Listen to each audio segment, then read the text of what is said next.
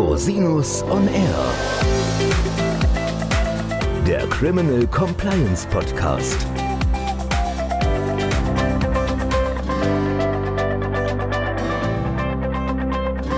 Herzlich willkommen zum Criminal Compliance Podcast. Schön, dass Sie wieder eingeschaltet haben. Mein Name ist Christian Rosinus und in unserer heutigen Folge geht es um das Gesetz über die unternehmerischen Sorgfaltspflichten in Lieferketten, besser bekannt als das Lieferkettengesetz. Nach lang anhaltenden Diskussionen hat der Bundestag das Lieferkettengesetz am 11. Juni 2021 verabschiedet. Das Gesetzgebungsverfahren nimmt damit die letzten Hürden kurz vor dem Ende der Legislaturperiode. Heute werde ich Ihnen kurz über die Hintergründe des Gesetzes und die wesentlichen Eckpunkte berichten. Dabei werfen wir auch einen Blick darauf, was Unternehmen beachten müssen, um weiterhin Compliance-Anforderungen nach dem Lieferkettengesetz gerecht zu werden. Was sind nun die Hintergründe des Gesetzes? Die globale Wirtschaft birgt im Handel und in der Produktion Gefahren für Rechtsgutsverletzungen, die wegen der zunehmenden Länge der Lieferketten kaum nachvollzogen oder geahndet werden können.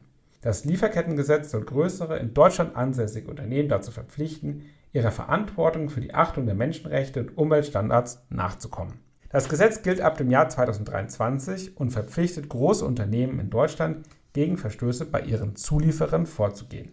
In anderen europäischen Ländern wurden ähnliche Gesetze bereits verabschiedet oder sind auf dem Weg im Gesetzgebungsprozess.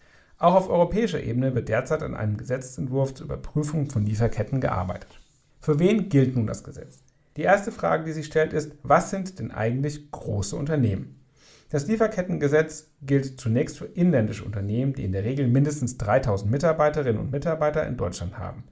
Das soll derzeit ca. 1000 Unternehmen betreffen. Ab 2024 wird dieser Schwellenwert auf mindestens 1000 Mitarbeiter herabgesetzt, was dann knapp 5000 Unternehmen betreffen soll. Das heißt, eine Großzahl der mittelständischen Wirtschaft wird dann vom Lieferkettengesetz betroffen sein. Für kleinere Unternehmen gilt dann eine Übergangszeit. In Konzernen sind die Arbeitnehmer aller Konzerngesellschaften für den Schwellenwert der Muttergesellschaft zu berücksichtigen. Bei seiner Definition eines inländischen Unternehmens stellt das Gesetz vereinfacht gesagt auf eine Verwaltung oder den Sitz in Deutschland ab.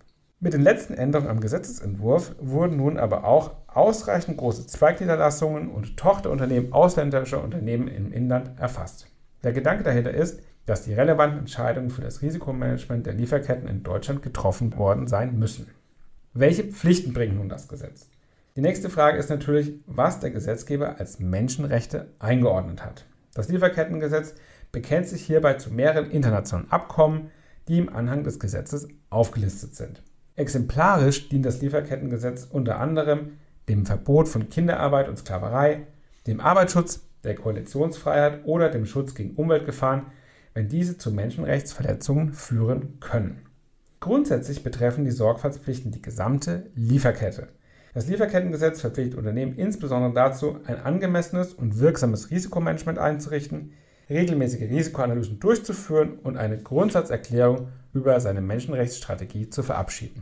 Ferner muss das Unternehmen Präventionsmaßnahmen im eigenen Geschäftsbereich und gegenüber seinen unmittelbaren Zulieferern verankern.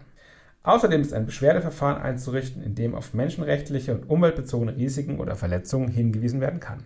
Alle Pflichten nach dem Lieferkettengesetz aufzuzählen und im Detail zu besprechen, würde den Rahmen der heutigen Folge sprengen. Im Kern trifft das Lieferkettengesetz eine gestaffelte Verantwortung bei Rechtsverletzungen.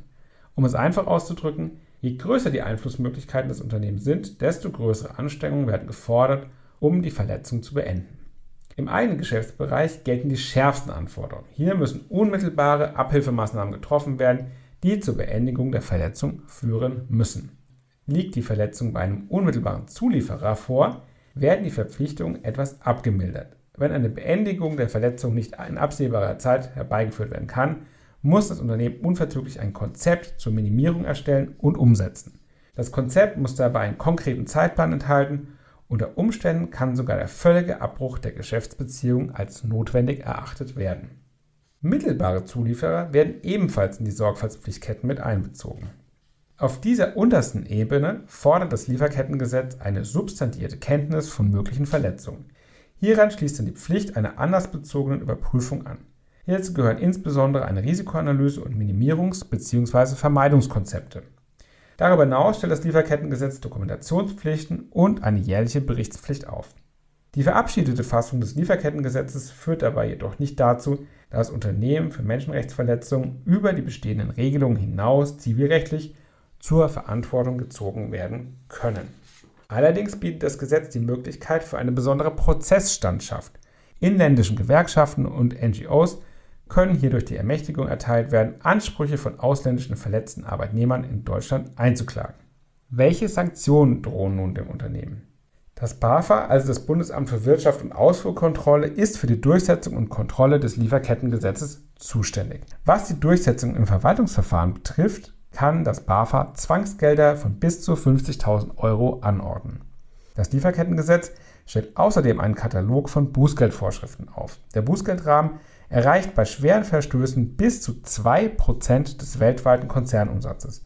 Bei einem rechtskräftig festgestellten Verstoß mit einer Geldbuße kann das Unternehmen bis zu drei Jahre lang von der öffentlichen Auftragsvergabe ausgeschlossen werden. Dies erfordert grundsätzlich eine Geldbuße von mindestens 175.000 Euro, die bei einigen Tatbeständen allerdings noch höher ausgefallen sein muss. Kommen wir nun zum Ausblick. In Zukunft wird es unerlässlich für Unternehmen sein, die Einhaltung von Menschenrechten und Nachhaltigkeit in ihren Lieferketten fortlaufend zu überwachen. Unternehmen müssen ein angemessenes und wirksames Risikomanagement einrichten. Das geht nicht ohne sorgsame Planung und Organisation sowie ein entsprechendes Know-how. Das Lieferkettengesetz normiert selbst explizit zahlreiche Sorgfaltspflichten, die für die notwendigen Präventions- und Abhilfemaßnahmen minutiös aufgearbeitet werden müssen. Ebenso sollten Vereinbarungen mit den jeweiligen Lieferanten für den Fall von Verletzungen im Sinne des Lieferkettengesetzes getroffen oder gegebenenfalls überprüft werden. Präzise Risikoanalysen der Lieferketten sind hierfür unumgänglich. Für die Ausgestaltung eines angemessenen Compliance-Management-Systems empfiehlt es sich hierbei einen Blick auf die frische ISO 37301 zu werfen, beziehungsweise die anstehende DIN-Umsetzung nicht zu verpassen. Hierzu wird es auch noch eine weitere Folge des Criminal Compliance Podcasts geben. Unternehmen sollen ebenfalls die Entwicklung im Hinblick auf den Hinweisgeberschutz im Auge behalten. Bei der Umsetzung der jeweiligen Vorgaben kann es Aufwand Kosten sparen, diese wichtigen Compliance-Projekte direkt gemeinsam in Angriff zu nehmen und die Voraussetzungen des Lieferkettengesetzes mit zu implementieren. Das könnte sich insbesondere auf die Einrichtung des verpflichteten Beschwerdeverfahrens nach dem Lieferkettengesetz beziehen. Hören Sie sich zum Thema Whistleblowing auch gerne nochmal die Folge 40 des Criminal Compliance Podcasts an. Herzlichen Dank, dass Sie sich wieder die Zeit genommen haben, den Podcast zu hören. Falls Sie Fragen haben, wenden Sie sich bitte jederzeit gerne an mich unter info at rosinus-on-r.com. Bis zum nächsten Mal. Ich freue mich auf Sie.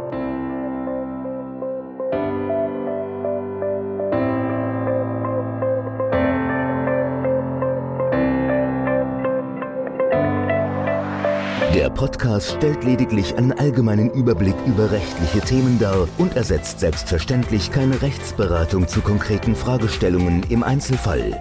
Bei Fragen wenden Sie sich an Rechtsanwältinnen und Rechtsanwälte Ihres Vertrauens, natürlich auch gerne an uns. www.rosinus-on-r.com oder unter www.rosinus-partner.com.